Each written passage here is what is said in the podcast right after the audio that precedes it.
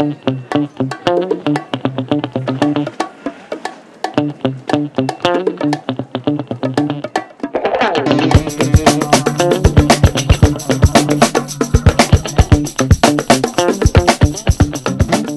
noche de fiesta. Puede que de carnaval, puede que no. Ya no te acuerdas muy bien. Le preguntas por Instagram a tu ligue de esta noche. Pasan las horas y te quedas sin batería desbloqueando la pantalla, esperando recibir una contestación. Lo que sea, algo. Te abres una cerveza mientras conectas el cargador. La tarde ya te está agobiando. Demasiada conciencia del aquí ahora. Tu hermana te ha regalado una botella de whisky de su viaje a Gales. Lo compró en una bodega museo. Es un buen momento para probarla. Llega una notificación, no la que estabas esperando, pero tal vez la que sí necesitabas. Presentación de un libro que ha escrito una compañera de trabajo en el local de siempre. Buena forma de acabar la semana. La resaca llama a la cama, pero hay formas de aguantar. Bolsita de plástico a la riñonera, cerveza en mano y a seguir. Un viaje al baño y aguantas hasta las cañas de la presentación. Hoy abren los locales, están a tope con lo de levantar las restricciones de la pandemia. Esta noche promete. Quedan menos de dos horas para volver al trabajo. Y a esta peste no se la quita ni con tres duchas. De tiro en tiro y tiro porque me toca. Allá vamos. Otra vez sin batería. Ya ni te acuerdas de lo que pasó en la noche más allá de tu código de desbloqueo. Al final, con tu horario de trabajo solo vives en fin de semana, pero si no te acuerdas de lo que ha pasado, ¿has vivido? De verdad, esta ansiedad es demasiado. Un traquimacín va a ser necesario porque otra vez la misma bronca por llegar tarde. Hoy, en Rayos y Retruécanos, adicciones. Comenzamos. Buongiorno, Ana, ¿cómo estás? Buenos días. Hola a todos. estamos pues aquí grabando. preparadísima. Estamos grabando de mañana, bueno, de mediodía. Sí, sí, estamos grabando de mañana. Es un domingo, es lo que hay. Ay, sí, la. la uf, el- la- uf, ya no sé qué decirte, tío. O sea, ya, ya no me salen las palabras, madre mía. Estoy menos lúcido a veces que por la noche, que es terrible. En el último episodio me estaba muriendo ya de sueño, te he de decir, y cuando grabé con David, porque ese día hice doblete, me estaba, me estaba ya en plan, uff, necesito terminar ya porque me estaba pasando factura. Es que es mucho mejor grabar de mañana, está claro. Sí, sí, sí, sí, sí, sí. Aparte nosotros que somos de diurnos. Sí, completamente, Pues- porque además empezamos con nuestra droga legal, nuestro café, mm, metiéndonos ahí una buena tacita. Además que, bueno, yo te había contado que estaba tan expuesto al café, o sea, me estaba tomando tantos que tuve que dejarlos y tuve mono. O sea, tuve mono de café durante unos Sí. días. En serio, o sea, fue terrible porque Eso es que te has pasado mucho. Es que me pasaba muchísimo. O sea, fíjate como. es que, sabes que me gusta mucho el café y que yo tomo, además, tomo para adelante, tomo para adelante. Yo soy como una esponja. Empiezo a chupar, chupar, chupar, chupar. El chupar es lo que más me gusta. Pues acabo, acabo, toma. O sea, me daba cuenta de que llevaba como a lo mejor litro y medio al día de café. Qué va, tío. Yo es que yo no tomo. Ya, bueno, ya sabes que hace siete años que dejé el café. Y lo tomo muy de vez en cuando. O sea, lo tomo, por ejemplo, ayer lo tomé porque fui, fui por ahí a pasar a la perra y estaba mi pareja. Y aproveché y me paré y me tomé un café con él. O sea, para cosas muy, muy especiales, ¿no? Como cuando te bebes un cubata, bueno, lo normal, ¿no? Que bebes un Mm. cubata para, en situaciones de, pues, de fiesta o de lo que sea. Pues yo, para mí, el café es lo mismo. Pues Si tía, voy a comer fuera, Yo, te- seguramente yo tenía mucho la dinámica y yo ahora me metí al descafeinado. O sea, porque eh, a- además hice lo que mm, a lo mejor Yo no me se pasé debería a la infusión. O sea, A ver, me que- pasé a la infusión. Que haces bien, que haces bien. O sea, si yo al final mezclo las dos cosas. A lo mejor yo llego un, un- durante semanas estoy tomando todo el rato infusiones y genial.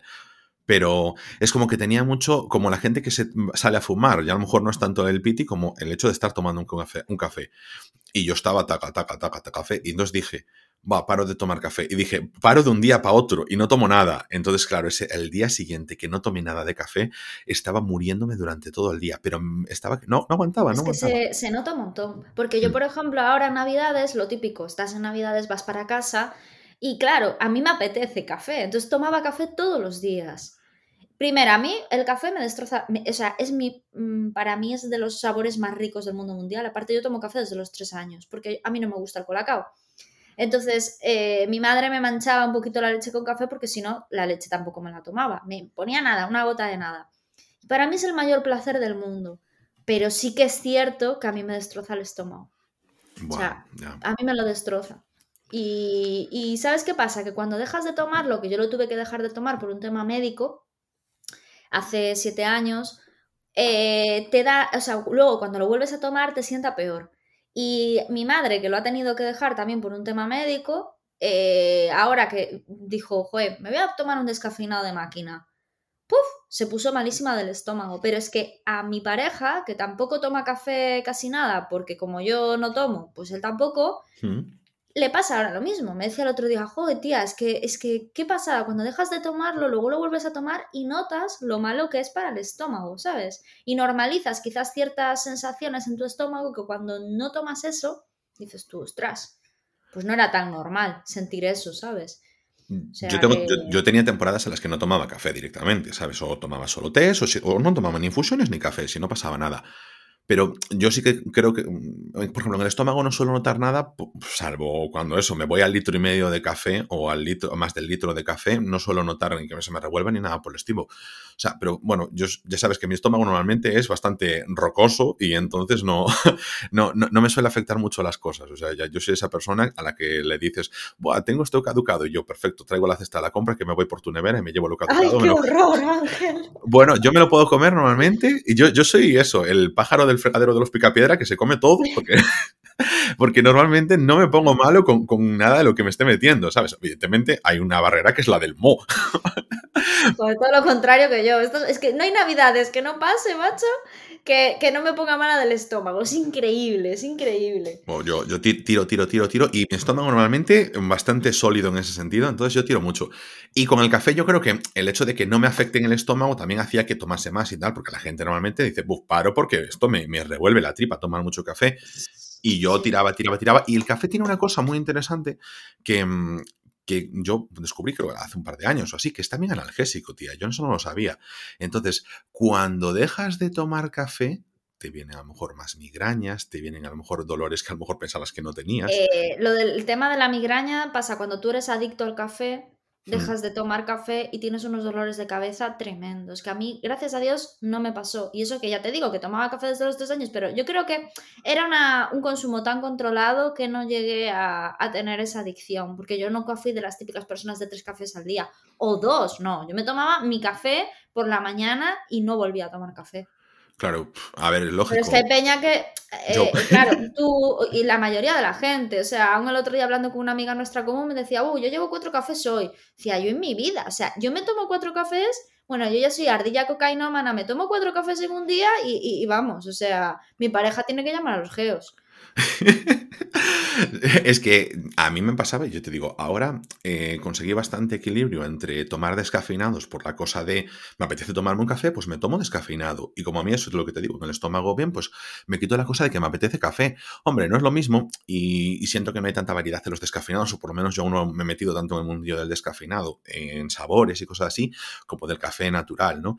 Pero mm, bueno, sabes, a mí me, me va sirviendo. Y el hecho de pasarme esa temporada, esos, no, no sé, a lo mejor 12 días, ¿eh? También, simplemente sin café, con, o sea, café, café, ni té, porque el té al final también tiene cafeína, pues eh, me, me hizo volver a sentir que, oye, pues me volví a, a meter el chute. Yo ahora, por ejemplo, me tomé un café y estoy más espídico y todas esas cosas, porque antes era, eh, e- era el estado normal. Tomaba café o, no- o lo que fuese, pero yo estaba siempre igual. Sentía que no me afectaba. Yo me podía tomar. Es que al final la de, la de adicciones que tenemos sin darnos cuenta, ¿no? Por Sí. ejemplo, el tema del dulce es un tema de que, mm, claro, la gente no le da importancia, ¿no? Pero tú cuando retiras, repito, yo hace siete años tuve que retirar dulce también de mi vida y mm, por tema de salud, cuando lo retiras y ves el síndrome de abstinencia que pasas, y eso que sabes perfectamente que yo soy de salado y que mi Hmm. consumo de dulce es mínimo, pero cuando tú retiras el dulce de tu vida, el bajón que te da, el síndrome de abstinencia que tienes, dices tú, "Jo, la de adicciones que tenemos sin darnos cuenta, ¿no? O Hmm. sea, el- lo que decías tú, el, el café, que es una droga legal, al- el tema del azúcar, de los procesados, que tienen un montón de aditivos, Claro. o, o- o las pastillas de, de ansiedad que nos tomamos, uy, hoy no puedo dormir, me voy a tomar una pastillita para dormir, como si fueran juanolas. Hmm. O sea, cosas que es- son legales, que están de libre acceso, que podemos acceder a ellas y que en realidad también hay que tenerle su respeto.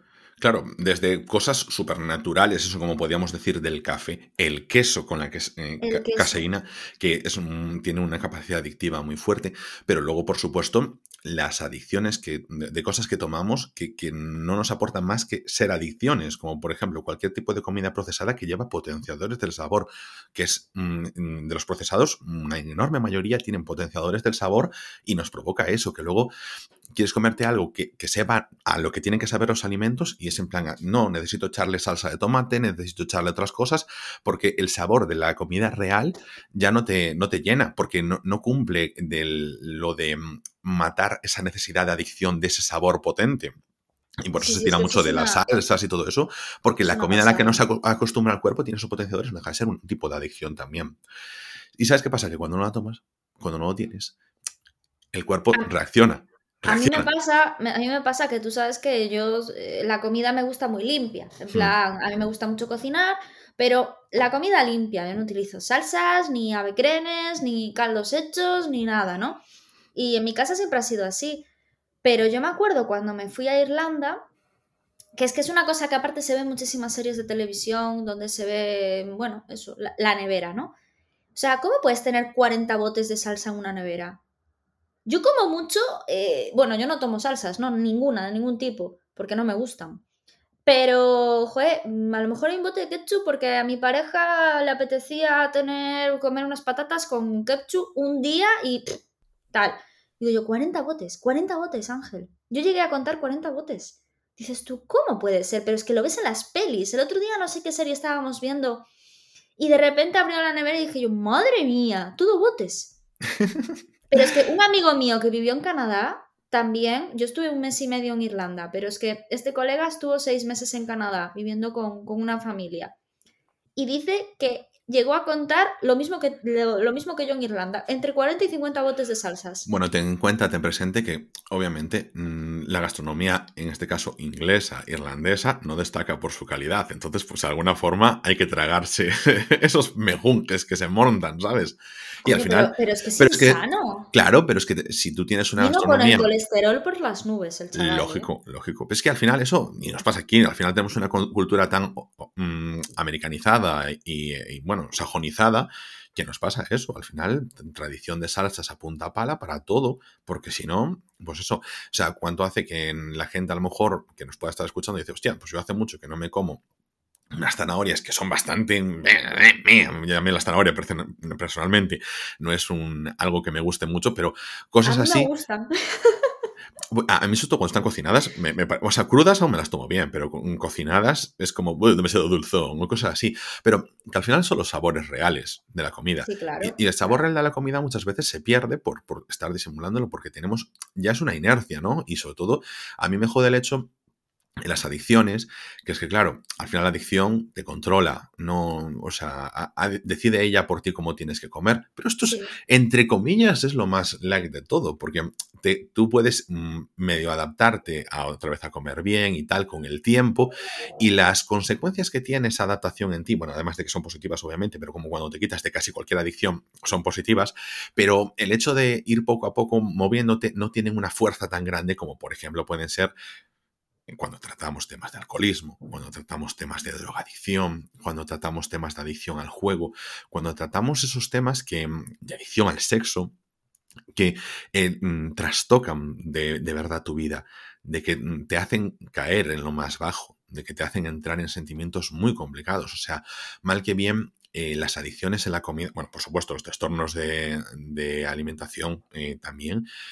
pero mm, mal que bien estas cosas de las que estamos hablando, que si el café, que si los potenciadores del sabor de la comida o comer ultraprocesados o el queso o cosas así, el ir quitándotelos tampoco te va a llevar a los terrenos tan oscuros como estas otras adicciones fuertes, ¿no?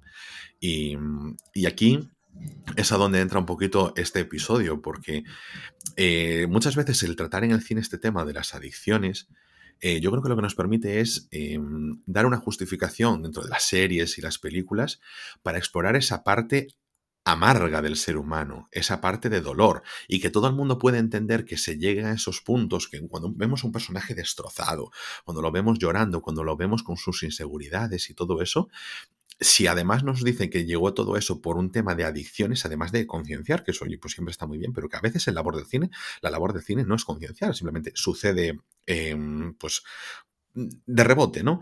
Pero que sí que nos eh, aceptamos mucho más que un personaje llegue a esos puntos eh, de estar destrozado, hacer tonterías, hacer locuras, porque mm, a veces eh, podemos estar viendo una serie, una película y decir, este personaje hace cosas que no tienen mucho sentido. Es que la verdad es que este guion es un poco flojo, pero cuando va condicionado por adicciones es como que lo entendemos mucho mejor, ¿no? Entendemos que el ser humano en ese momento no está tomando las decisiones por él mismo, sino porque son ellas las que controlan su mente. Y, realmente es donde muchas veces mm, somos la primera fuente que tenemos, y por suerte no lo tenemos en nuestra familia o en nuestro entorno más cercano, de ver a gente consumida por las adicciones. Cuando eres adolescente, cuando eres niño, lo primero a lo que estás expuesto, insisto, si no lo tienes en tu familia o en tu entorno más cercano, es a través del cine y de la televisión, y lo hemos visto todos, en, a lo mejor en comedias familiares. o lo yo creo que las, las adicciones, por desgracia, es algo que yo creo que en casi todas las familias hay alguien que pasa o ha pasado por eso. Digo, eh, que, si no lo tienes en tu entorno, donde lo vas a ver es en el cine. Y que está a orden del día verlo en muchas series y películas y lo hemos visto en... Sí, porque antes era como que se veía con vergüenza, ¿no? Como se veía, se veía como algo tal y yo, yo veo, ¿no? Como que se está normalizando más eso. Sobre todo desde que se está hablando de los problemas la salud mentales, sí, de la salud mental y de todo el rollo. Es como que ahora se dice, juez, que hay muchísimas personas que tienen depresión, que a lo mejor tienen una adicción, que tienen un trastorno de alimentación. O sea, estamos empezando a normalizar el no estar bien. Porque como que, que toda la sociedad nos, nos, estaba diciendo siempre que teníamos que estar bien, porque lo teníamos todo, ¿no? Y ahora se está normalizando el hecho de no estar bien. Hmm. Y ahí entran este tema de las adicciones, pero luego están, por supuesto, las adicciones que ah, con el antes, lo que te decía, tú veías, estabas expuesto a adicciones que estaban aceptadas y otras que no. Porque el alcoholismo, por ejemplo, no será porque no se ha romantizado con es que Charles Bukowski, madre mía, el alcohólico bohemio, o Homer Simpson, al final un personaje alcohólico que... O Shameless. bueno, el borracho gracioso. Claro, o sea, que el tema del borracho gracioso, eso de toda la vida. O sea, en series como Friends lo hemos visto, con aquel novio de Mónica que era Joe el divertido y que cuando dejaba de beber alcohol, pues ya no era tan divertido. Pero lo teníamos ahí presente y es como que además era el recurso fácil. Cuando tenías a alguien que estaba deprimido, pues le metías el alcohol por delante y había una forma de romantización eh, sobre la adicción y luego, por supuesto, esto estamos hablando, por ejemplo, de eso, del borracho que mm, está mal y entonces, o, que para inspirarse el artista, todo eso, en Californication, pues se metía mm, ciertas drogas, no las drogas de heroína, pero sí a lo mejor la coca o las drogas de diseño o cosas así. Entonces, lo que hacía que tú estuvieses eh, como, lo que tenía como una justificación momentánea y que pensabas que era una racha, estaba a veces más romantizada. Eso, la verdad, el cine nos ha jugado mucho con eso nos ha dado ahí un aliciente. Pero yo creo que en el alcohol sobre todo, ¿no? En el alcohol, tanto en películas como en series, se ha tratado como eso, estoy mal, ahora me juego a compadecerme a mí mismo, entonces... Estoy mal, me voy de borrachera. Qué cosa más absurda, porque es que de verdad el alcohol eh, eh, al final, pues oye, si estás contento vas a estar contento, pues si estás triste normalmente vas a estar mucho más triste. Potencia, es un potenciador del sabor como el de los alimentos. Para mí, vamos, me parece un poco absurdo, pero yo creo que todos lo hemos hecho alguna vez. Sí, no, no, si es que evidentemente es una reacción que todos hemos tenido, pero que también, insisto, muchas veces porque la hemos visto reflejada en el cine. Sí, Sí, y porque y, sí, la sociedad, te, te, eh, hay que ir a la terraza, hay que tomar cervecitas, hay que no sé qué, y cuando eres la pringada que pide un té, pues te mira mal, ¿verdad, Ángel Rey? sí, correcto, correcto. pero es que mm, eso es además eh, en las dos vertientes del alcohol, por lo que decíamos, eh, está el que mm, tiene una mala racha y se bebe hasta el agua de los floreros, pero luego está el alcoholismo, por ejemplo, normalizado de todos los días, de estar siempre dependiendo de las cervezas, de estar todos los días tener ese puntito porque es lo que te hace eh, alegrarte un poco. Es que el contentillo, eso es muy, muy, muy, muy, muy, muy, muy peligroso. Claro, del que necesitas tomarte algo después del trabajo porque si no, no estás bien.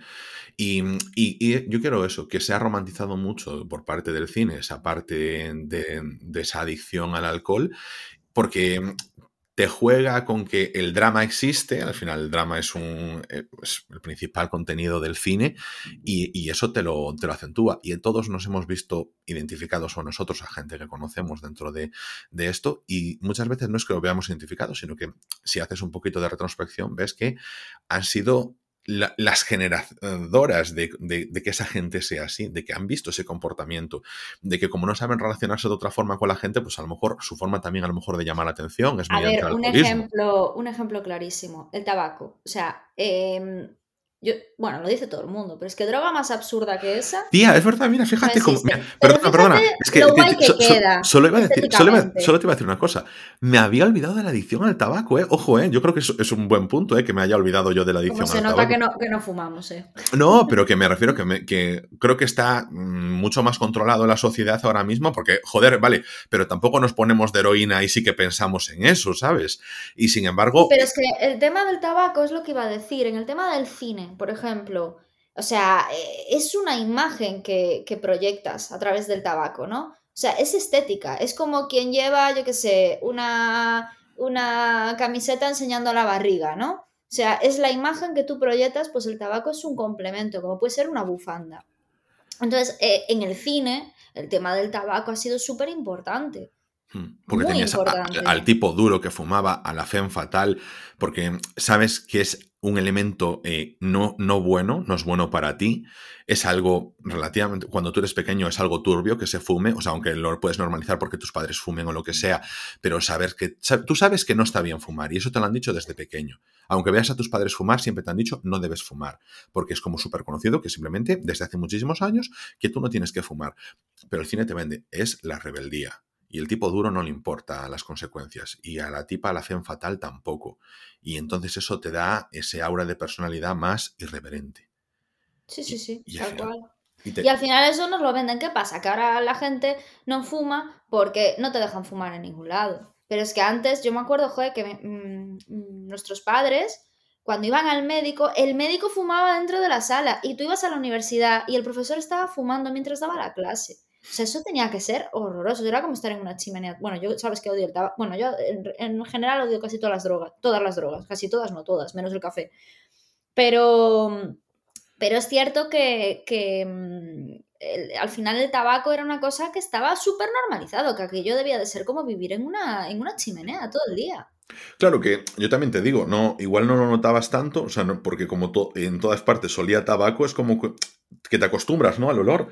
O sea, tú si estás en un sitio y huele a tabaco, llega un momento en el que te acostumbras y cuando sales y vuelves a entrar dices tú, joder, huele aquí a, tabaco como te pasa con el tabaco, como cuando estás en un sitio que huele a choto y ya está. O sea, huele a doler. O sea, como el típico profesor que se pasa el día oliendo a los adolescentes hormonados. Y entonces, pues cuando llega, sale del instituto, dice, joder, aire limpio, vuelves a entrar, mierda. Pero después de una hora, pues como que ya te da igual. Al final es esta esta percepción. Pero el, olor, a sobaco de 15 años. Qué horror. es ah. que es una, profesión tan dura la de profesor. Qué poco valorada está, por favor. Y además que, por ejemplo, cuando tenías 15 años, que lo que molaba era el no ducharte. ¿eh? Luego hay gente que se lo ha llevado hasta los no, A ver, no, lo del no molaba el no ducharte, yo en mi vida lo escuché. Yo, eso en mi colegio no pasaba. Ah, bueno, pues tu colegio era el especial, pero lo que molaba era no ducharte. O sea, ducharte. ¿Qué dices, tío? ¿Qué sí que en mi vida, en mi vida. Ah, bueno, pero porque vengas tú de especialista. No vengas tú de limpia, ¿eh? Que tú tampoco te duchaste ayer. O sea, que a ver, no me cuentes historias. Sí que me duché. Pues antes de ayer no te duchaste. Antes de ayer, antes de ayer no, pero fue por un problema del calentador, no problema mío. Sí, claro, el calentador que tienes en el cerebro, tía, de no ducharte. Es que tú al fondo. Escucha, escucha, una cosa, eso de, llevarse el no ducharse, yo nunca lo escuché. No, pues es. Mm, sobre todo en los chavales, yo no sé las chavalas, pero, pero ah, los bueno, pues quizás, quizás, era un problema de tíos, pero bueno. No, no, no, los tíos eh, lo, que molaba era no ducharse. O sea, ducharse es como, ¿cómo voy a ducharme? O sea, ¿qué soy? ¿Limpio? Cuanto más asqueroso, mejor. Que a mí eso siempre me pareció una guarrada. A ver, me gustaba, hostia, eh, ducharme todas las mañanitas. Además, yo siempre fui duchado por las mañanas. Bueno, que nos vamos un poquito del tema. Tía, las adicciones en, el cine, además, te traes una cosa que es súper interesante, porque es que todos los comportamientos adictivos tienen su interés. Porque es como que te juegas un, poquito, eres más edgy, vas en el límite, eh, ya sea eso, el. ¡Buah! es que me mola ir al casino, me mola apostar en el póker, meterte en entornos donde es verdad, el tema del juego. claro, en que nosotros lo veíamos, por ejemplo, en Molly's Game, lo veíamos en, en, la película, por ejemplo, en Rounders, en todas estas cosas que son unas adicciones que mm, la proyección, eso que decimos antes del cine, nos ayuda a, entrar en ellas. Es como que nos abre una puerta, nos dice, esto que está un poco maldito, esto puede ser problemático, pero esto al mismo tiempo hay una garantía que te dan las adicciones y es eh, intensidad. Es verdad, vas a vivir más intenso, vas a vivir con menos rutina, vas a vivir de, otra forma. No, no quiere decir que sea mejor, pero sí que a lo mejor estás buscando algo que no sabes lo que es y lo deberías buscar en ti mismo, pero lo, al final lo encuentras fuera.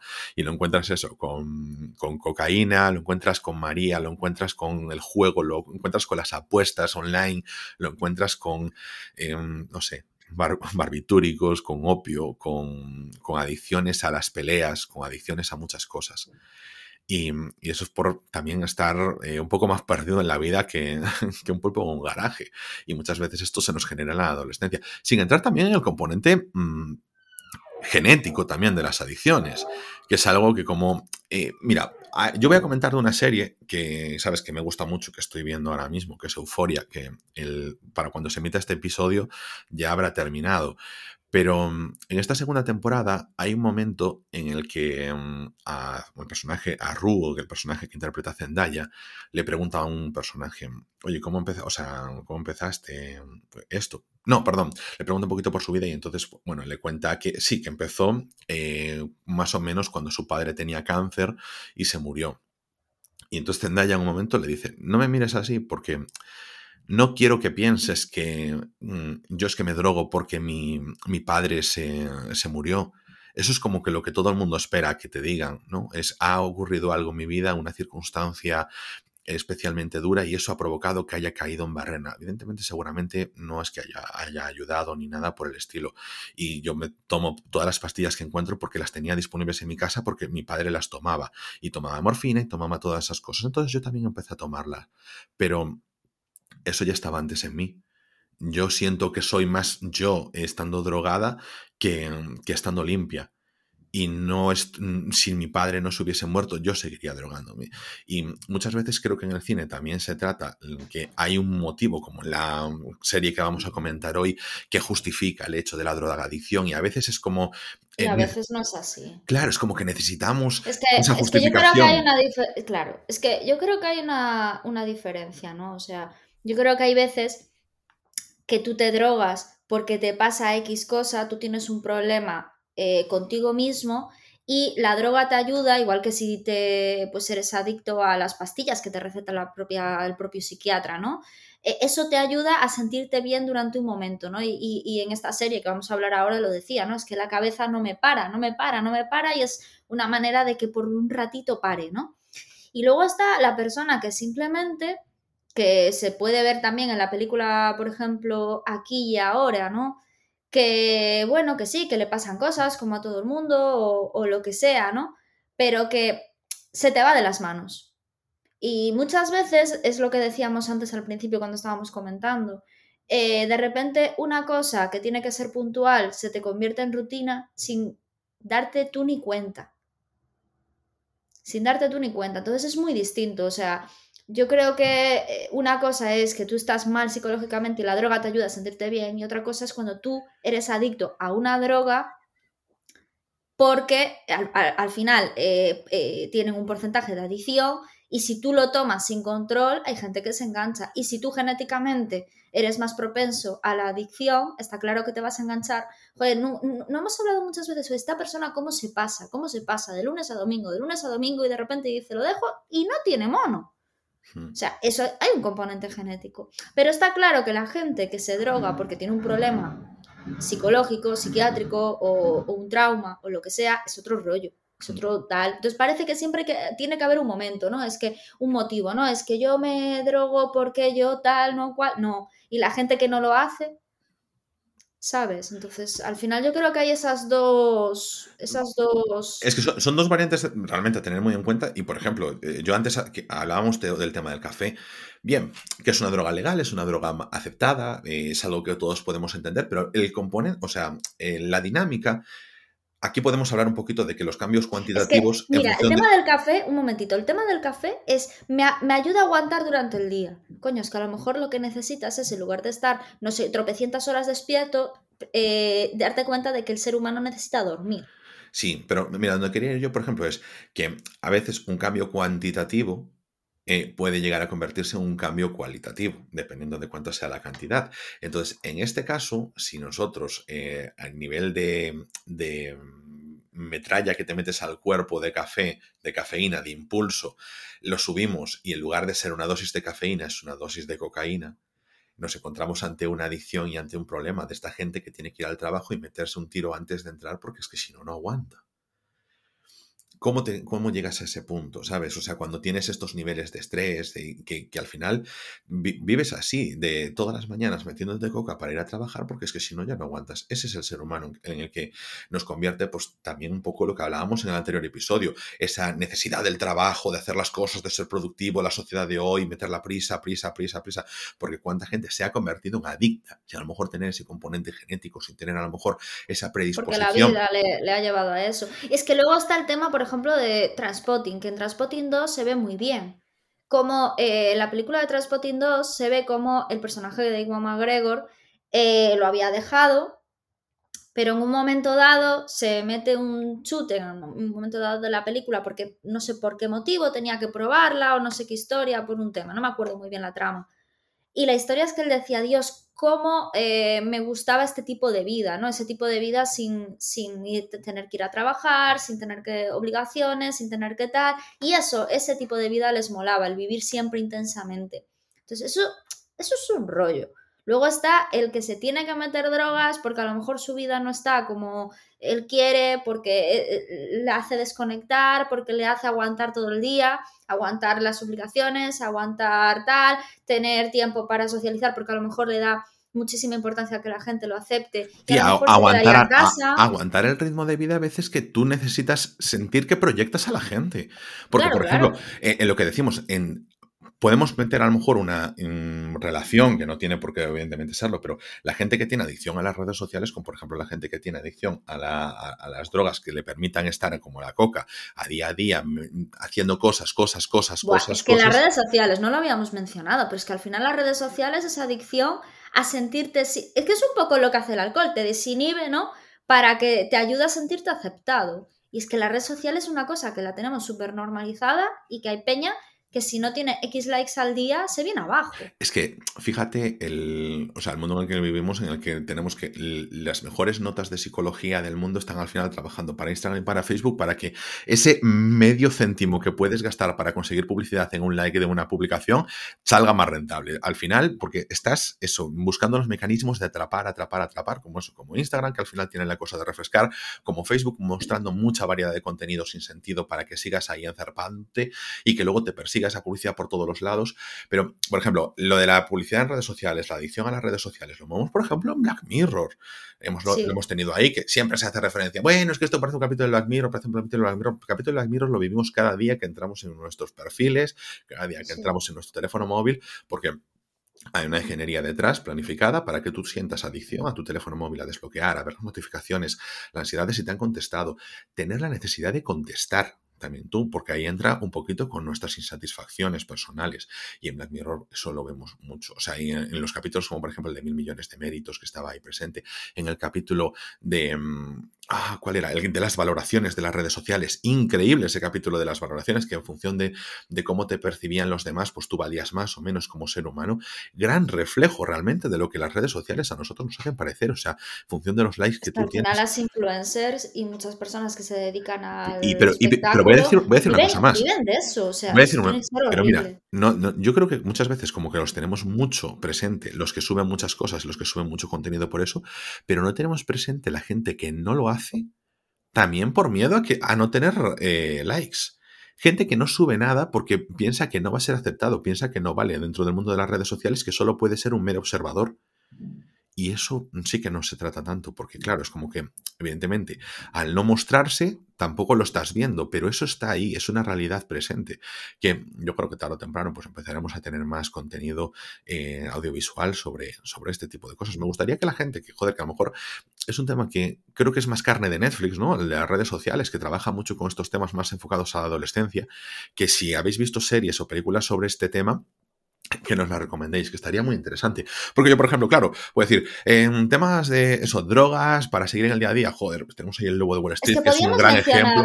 Claro, o sea, yo creo que podríamos mencionar aquellas pelis o series que, te que nos han marcado a cada uno, ¿sabes? Podemos decir cuatro o cinco cada uno y, mencionar así el tipo de adicción que... A mí, yo te digo, para mí, por ejemplo, peli en que más me respeto me da, para mí Transpotting no lo es, para nada. O sea, no, no, no, es una peli que me dé respeto respecto a las drogas. Yo la película con la que dije mucho cuidado con el tema de las drogas ya de pequeño fue Requiem for a Dream. Es así que te...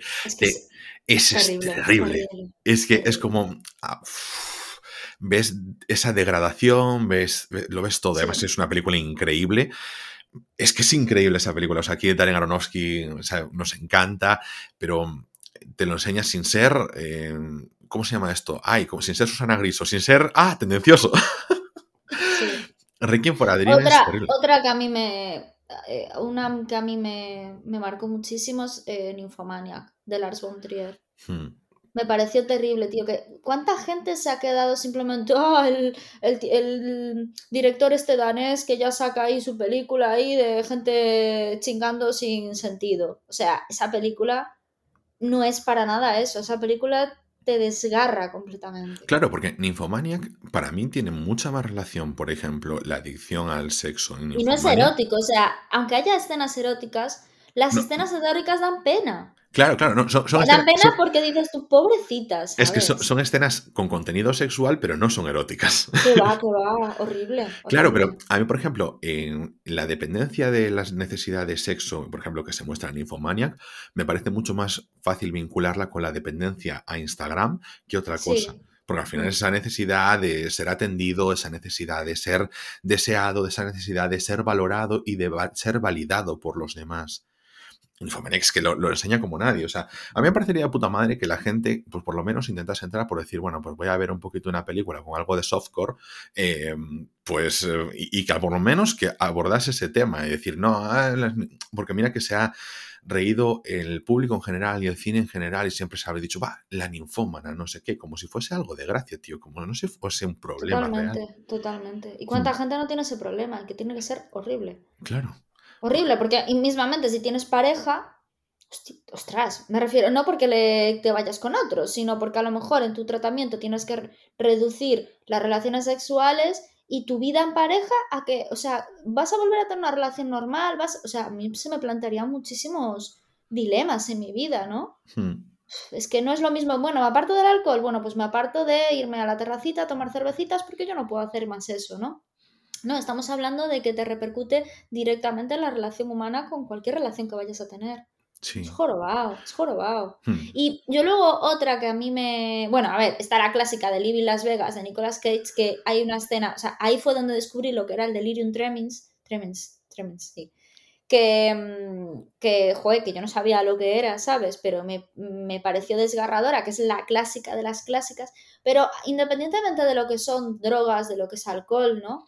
Que también podríamos hablar del vuelo de Denzel Washington, creo que es. Sí. Em, yo creo que también hay que hablar de, de la adicción al poder, de la adicción quizás a la autoexigencia y al poder.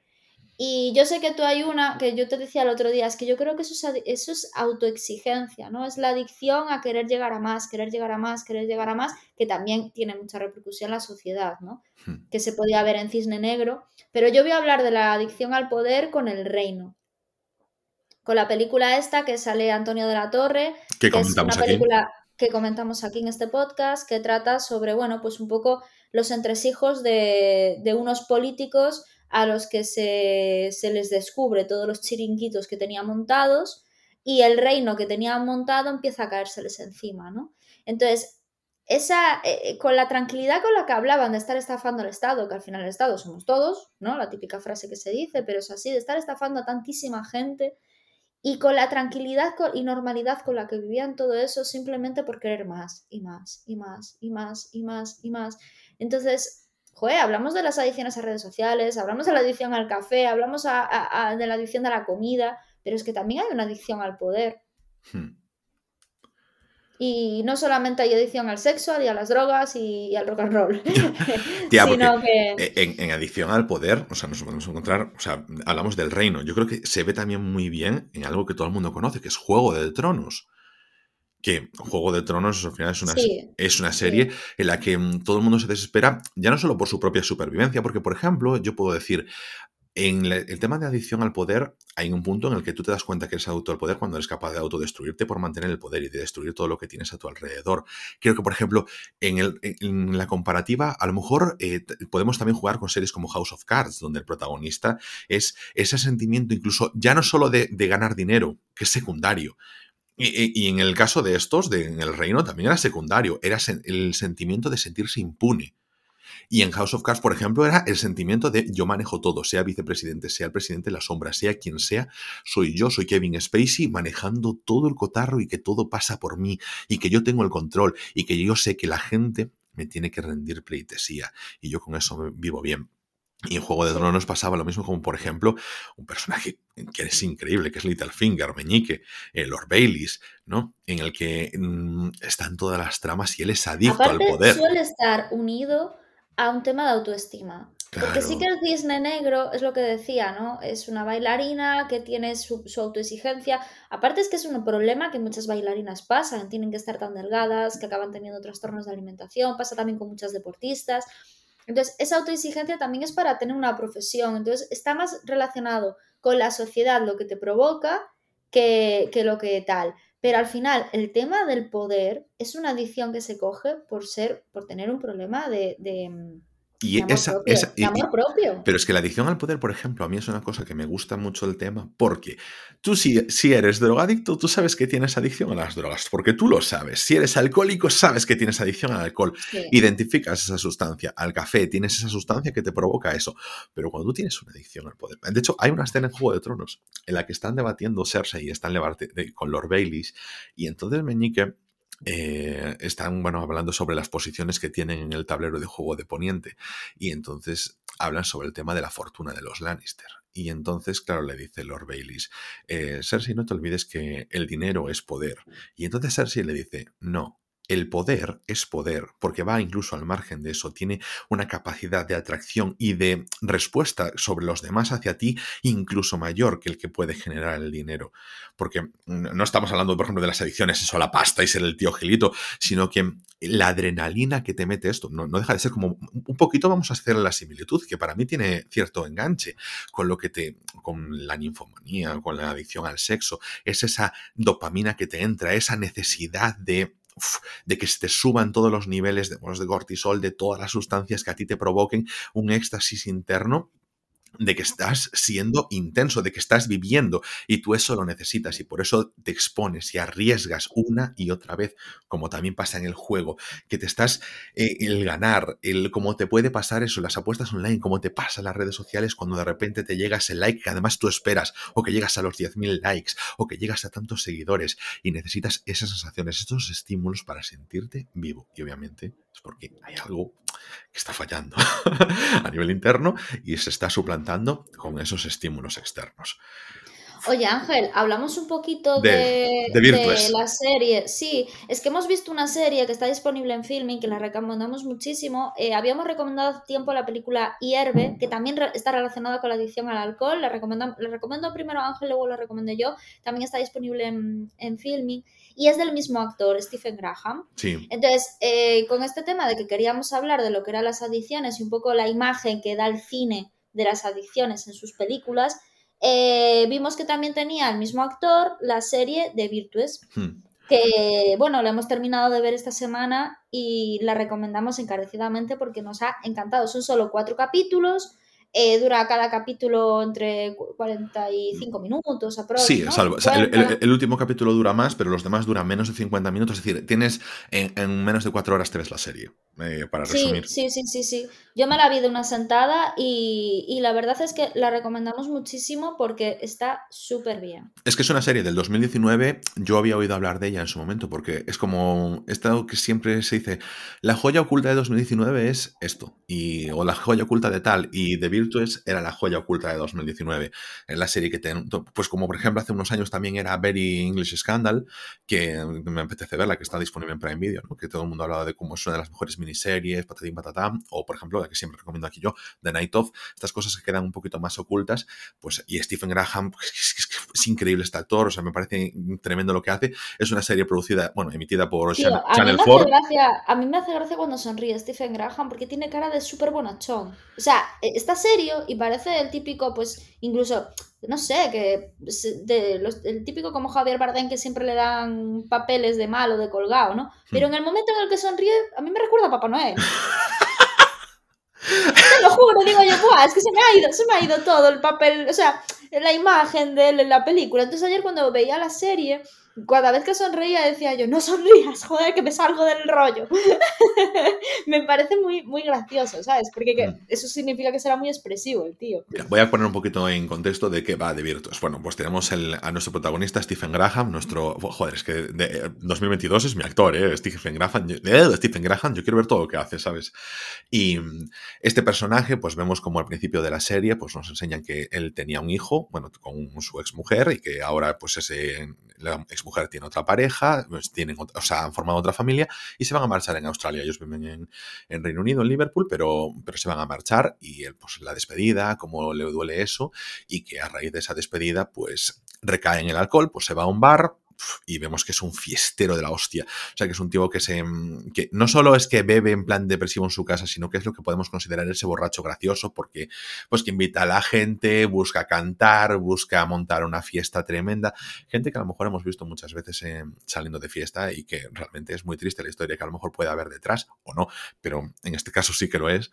Y, y que, bueno, pues es como esa categoría mm, de, adicto que no nos genera tanto rechazo como el borracho, eso depresivo que está en el sofá de su casa, eh, hundido y vomitándose a sí mismo. Pero casualmente la serie, pues como no nos juega tampoco con paños calientes, nos enseña que por un lado puede ser ese borracho y por otro lado también puede ser este, que acaba sobre la alfombra de su casa con su vómito por encima y que no sabe qué hacer con su vida. Aparte, hay una escena que vi ahí que la notaste cuando le, le, pregunta, le pregunta a la hermana ¿Tú de qué tipo de borracho eres? Y dijo el de todos. Claro, claro. Al final es verdad, es que es cierto, o sea... Aquí llegamos un poquito, eh, quería llegar a esto. Mira, vamos a ver, el protagonista dice, mm, tengo que hacer algo con mi vida porque he recaído, mi hijo se marcha y no tengo a nadie.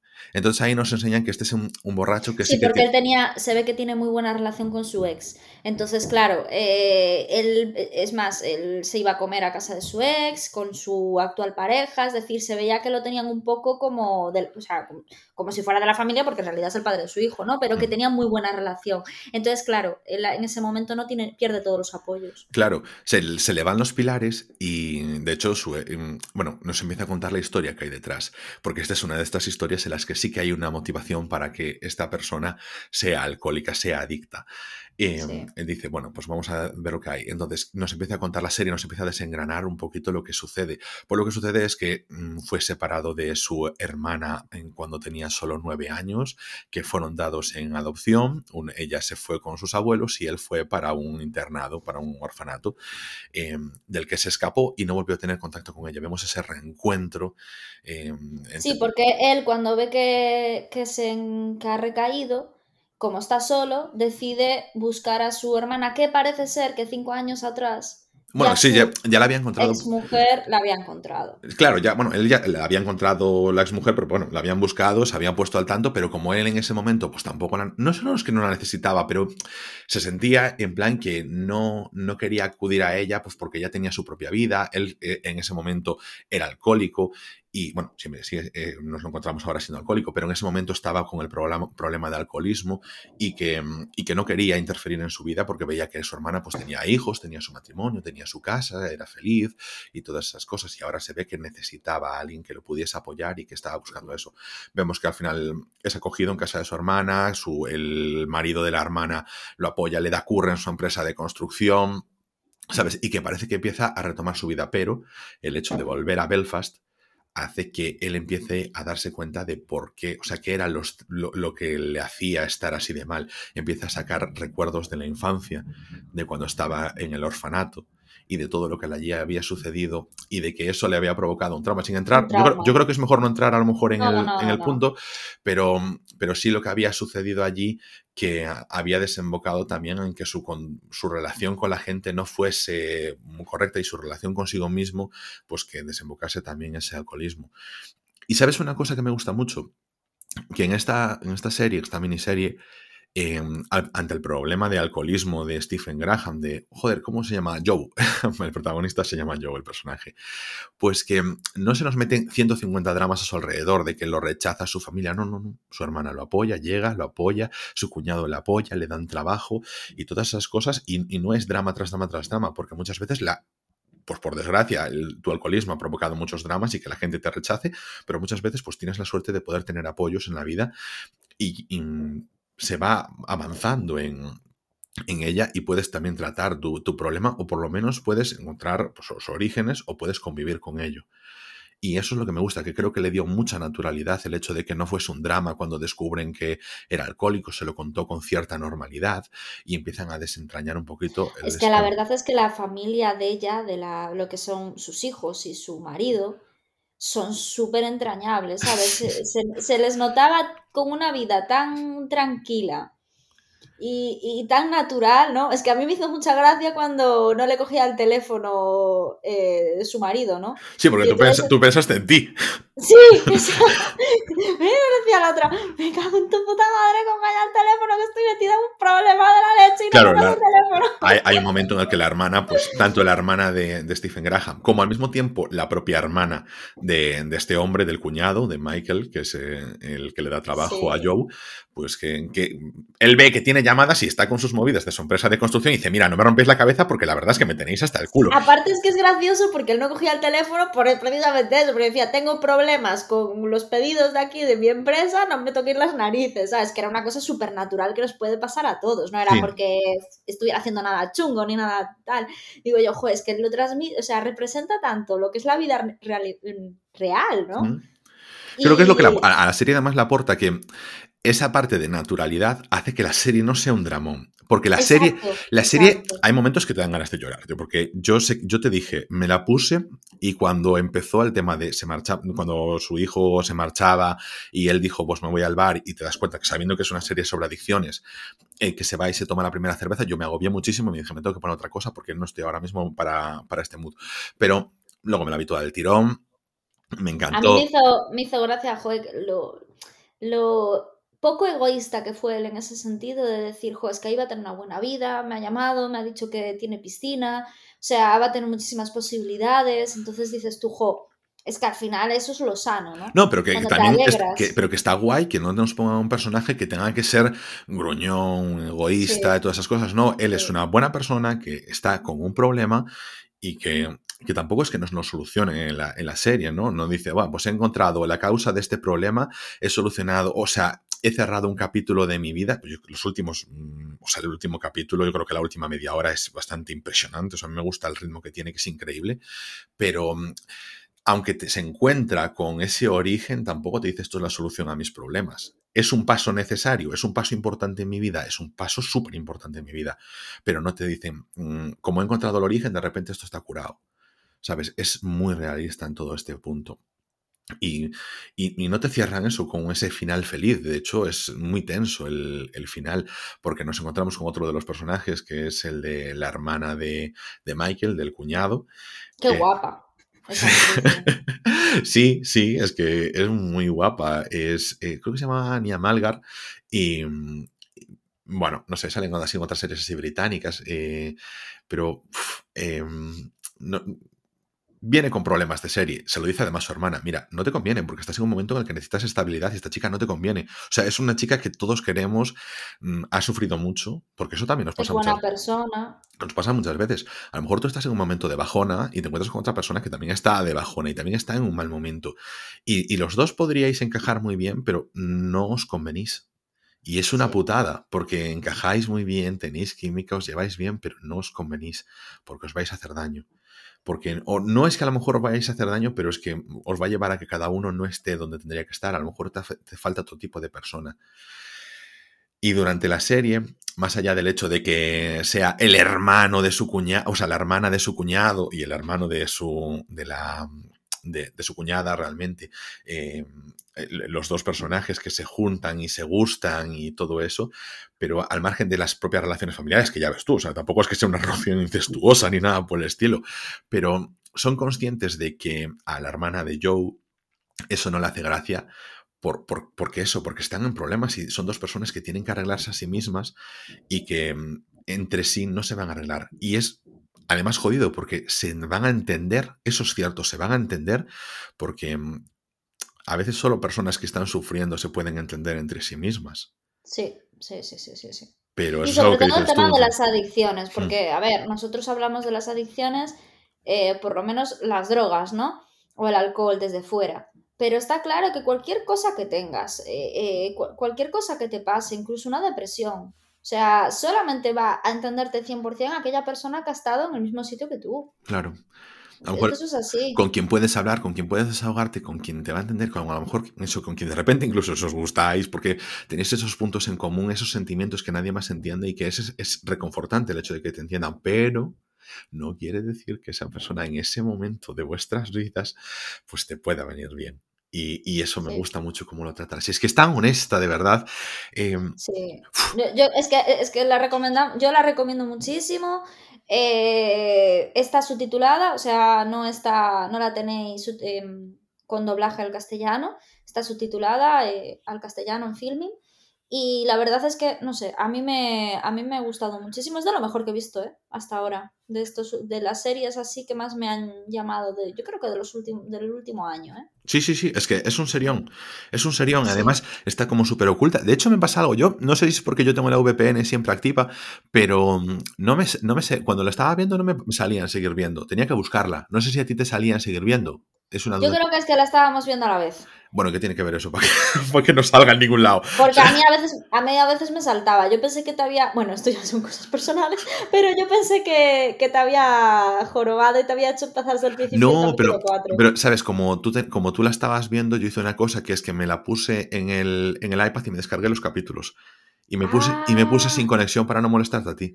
Ay, qué es. Que no, Por eso eres mi mejor amigo. Es que no, se me valora. Sí que te valoro, sí.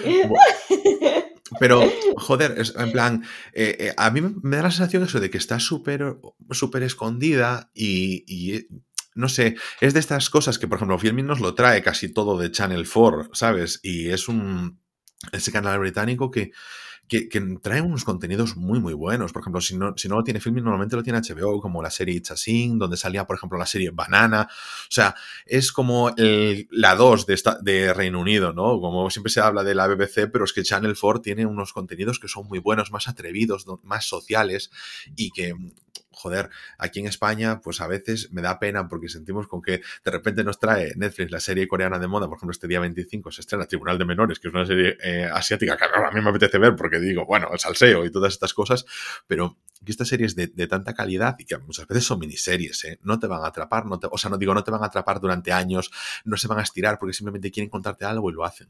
Creo que es un libro de alta calidad, es una película de alta calidad, es una serie de alta calidad, es algo que de repente te ponen porque tienen algo que contarte y es a lo mejor una única obra que te hace, pues en este caso Shane Meadows, que es el creador de, una película que también tiene sus series eh, a posteriori, pero que eh, fue súper reconocida en su momento, que es This is England, que fue súper conocida en su momento. Stephen Graham también trabajó allí y su mujer, la mujer de Stephen Graham también. ¿Quién es la mujer de Stephen Graham? No me sale ahora el nombre, pero también trabajó en DC England. Ah, vale, vale. luego te lo busco. Es que eso, y tenemos, de verdad, es que el, por ejemplo, Stephen Graham, entre estos últimos años, lo, hemos tenido, vale, de Virtuos, ok, de acuerdo, pero lo hemos tenido, por ejemplo, también eso. Mira, se llama eh, Hannah Walters y llevan un porrón de años juntos, no sé si 20, una cosa así. Pues Hannah Walters no sale. No, no, no, no sale en The Virtues, ¿no? Pero mm, quiero decir. no, se conocieron ahí, se conocían de antes. No, pero me refiero que Stephen Graham lo, hemos tenido en Boiling Point, en Yerbe, este 2021, que, que, es otra película que yo no sé si. Yo creo que no ha salido en cines, ¿no? Que eh, bueno, puede ser que haya salido en cines, pero aquí nosotros creo que no la tuvimos en cines, pasó directamente a, filming. Pero, por ejemplo, en la, película que tenemos pendiente, Help, que también creo que eh, es de Channel 4, que, no sé, que creo que es alguien a quien no perderle la pista porque es que está haciendo unas cosas tan interesantes, porque le ves esa cara tan, tan de, honesto, de, que es un actorazo de los pies a la cabeza y que nos permite trabajar con este tipo de personajes destruidos que en, en Boiling Point y que en The Virtues que nos maravillan, porque además no es nada sensacionalista. Es como el rostro de la humanidad que, que está sufriendo. Yo no, sé cómo describir a Stephen Graham así, ¿no? Pero me parece el, descubrimiento para mí del, del año 21, Stephen Graham. Bueno, vamos a. que tenemos que, continuar, que si no, es que podemos estar hablando de estas. Bueno, pero claro, o sea, continuamos, no chapamos el, podcast de ahora, ¿no? O sea, ya terminamos con esto. No, la recomendación, Ángel. Ah, me refiero a eso, con el tema de. Sí, sí, sí, sí, de la serie. Mm. Bueno, mira, pues nada, pues empiezo yo a hablar de, de mi recommendation, ¿te parece? Venga. Vale, bueno, pues me he visto La Matanza de Texas.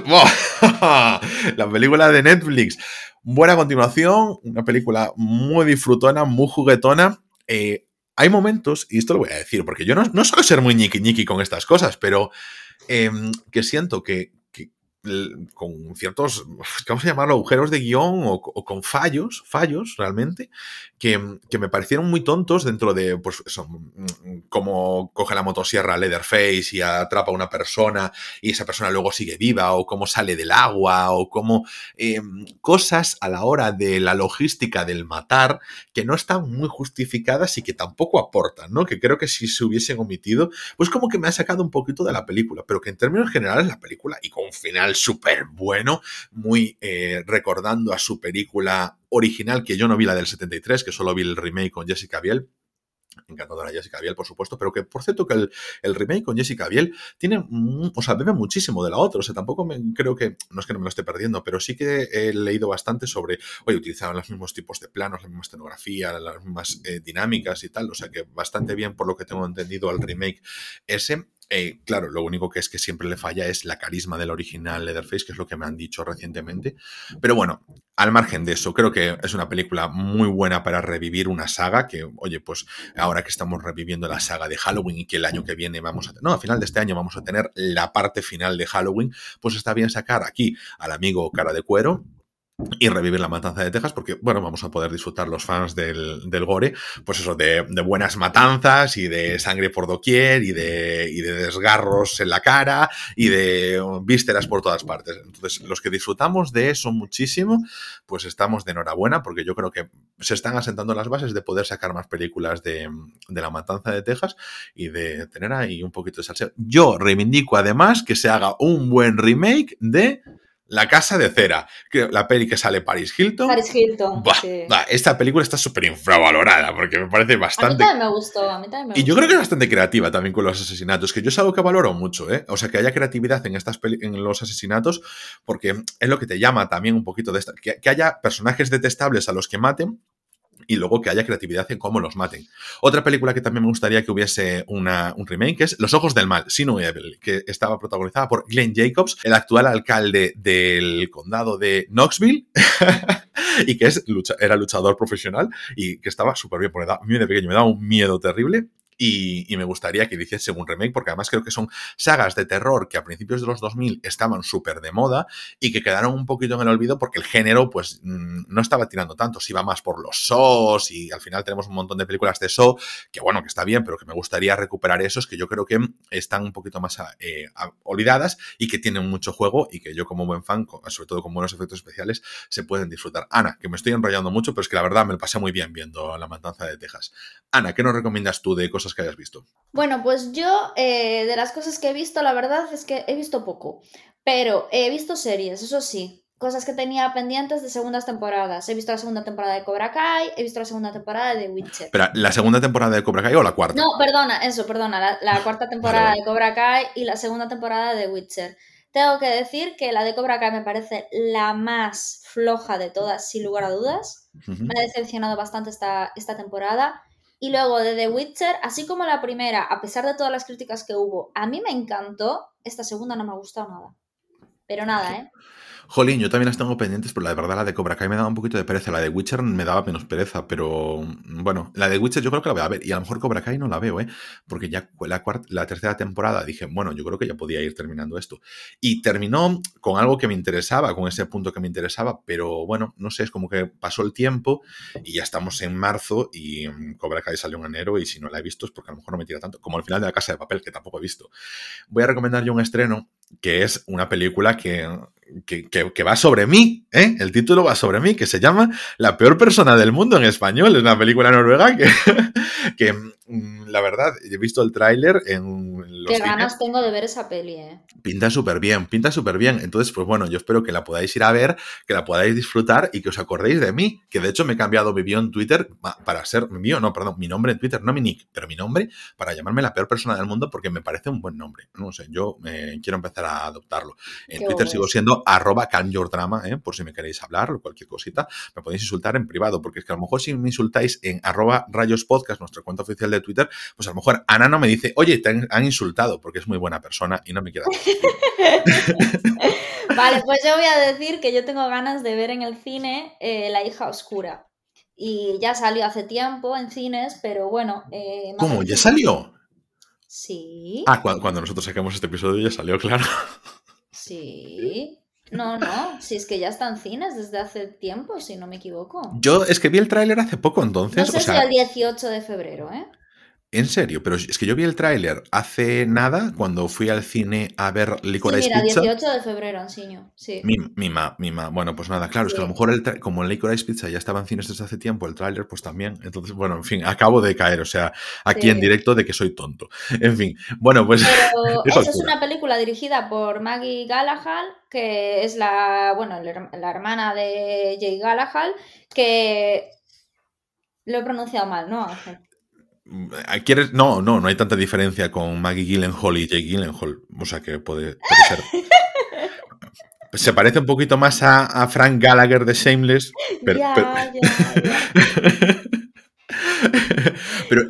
vale, voy a repetir. no, pero no, no, no, no repitas que si esto, déjalo así. Pero sabes que te voy a decir una cosa más me preocupaba más, o sea, me, molesta más, o sea, porque no me molesta nada la, mala pronunciación, pero que tengas que decir que es la hermana de Jake Gyllenhaal cuando Maggie Gyllenhaal, o sea, Jake Gyllenhaal debería decirse que es el hermano de Maggie Gyllenhaal. Pero es que es lo que iba a decir ahora, que esta, esta chica que tiene una carrera ya súper consolidada, que aparte es la hermana mayor de él, y que aparte está destacando eh, también como directora, como productora de determinados proyectos, y que, joder, que está pisando bastante fuerte desde hace muchos años. Hmm.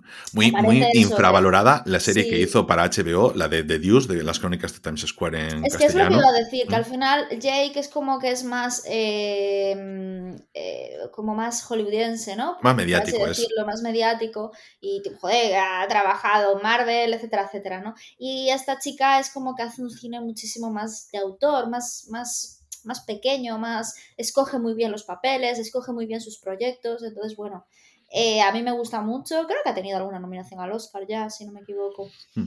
Y está protagonizada la película por Olivia Colman, ¿eh? que es poca broma. Sí, exactamente, está protagonizada por Olivia Colman, que, bueno, que últimamente, eh, bueno, últimamente no, pero bueno, que gracias a la película esta de La Favorita, como que has como que tiene más peso, ¿no? Como que la vemos más a nivel mediático. Yo, creo que ha tenido mucho que ver también, eh, claro, lo que pasa es que nosotros no lo vimos, The Crown, que, ahí estado a todas partes, al final una serie más, más vista de Netflix del mundo.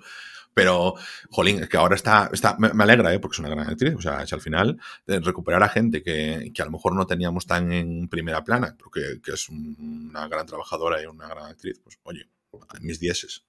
Hmm. Bueno, que la hija oscura, ¿qué te apetece verla? Sí, me apetece mucho, mucho. Yo vi el tráiler y la verdad me tiene buena pinta, ¿eh? Sí, sí, sí, sí, sí. Yo creo que es un thriller así un poquito siniestro que, de los que nos molan y que lo, lo pasamos bien. Ay, tía, es que... Mira, si no la podemos ver en el cine, tenemos que quedar para verla en streaming. Es que hace mucho tiempo que no vemos una película en streaming. Ya, hace tiempo que no vemos una película. Es que, claro, eh, Ángel y yo desde siempre bueno, estudiábamos los exámenes de la universidad así y luego empezamos a ver Juego de Tronos así y eso desencadenó en un vicio que mantuvimos durante muchos años, que es el desde su casa y desde la mía sincronizábamos películas. Eh, cuando la gente no lo hacía, ¿eh? que nosotros lo pusimos de moda. Es verdad, porque ahora es. Ah, sí, eh, Netflix Party, bien, lo que tú quieras, perdona, pero eso ya lo hacíamos nosotros hace 10 años. Nueve años, sí. Bueno, sí, pues eso. Y bueno, que yo lo, yo lo hacía ya desde hace mucho, mucho tiempo, ¿eh? Con, con otras personas antes que Ay, Ansiño, que nuestra relación ya casi tiene 10 años. Nuestra relación casi tiene 10 años, sí, sí, terrible. Bueno, a ver, no, o sea, tendrá 8. Qué vergüenza. En fin, bueno, pues nada, eh, yo creo que con esto ya podemos chapar por hoy, ¿no? Sí, venga. Bueno, pues nada, pues ya sabéis que a nosotros nos encanta estar con vosotros, pero también tenemos que dejaros en algún momento porque queremos irnos a comer. Así que con esto terminamos por hoy. Recordad que estamos disponibles en Spotify, en Evox, en Apple, Google y Amazon Podcast y en casi cualquier aplicación de podcast y que podéis contactar con nosotros en arroba rayos podcast, la cuenta oficial del podcast en Twitter y nosotros nos veremos cada lunes en Rayos y Retrócanos, el podcast.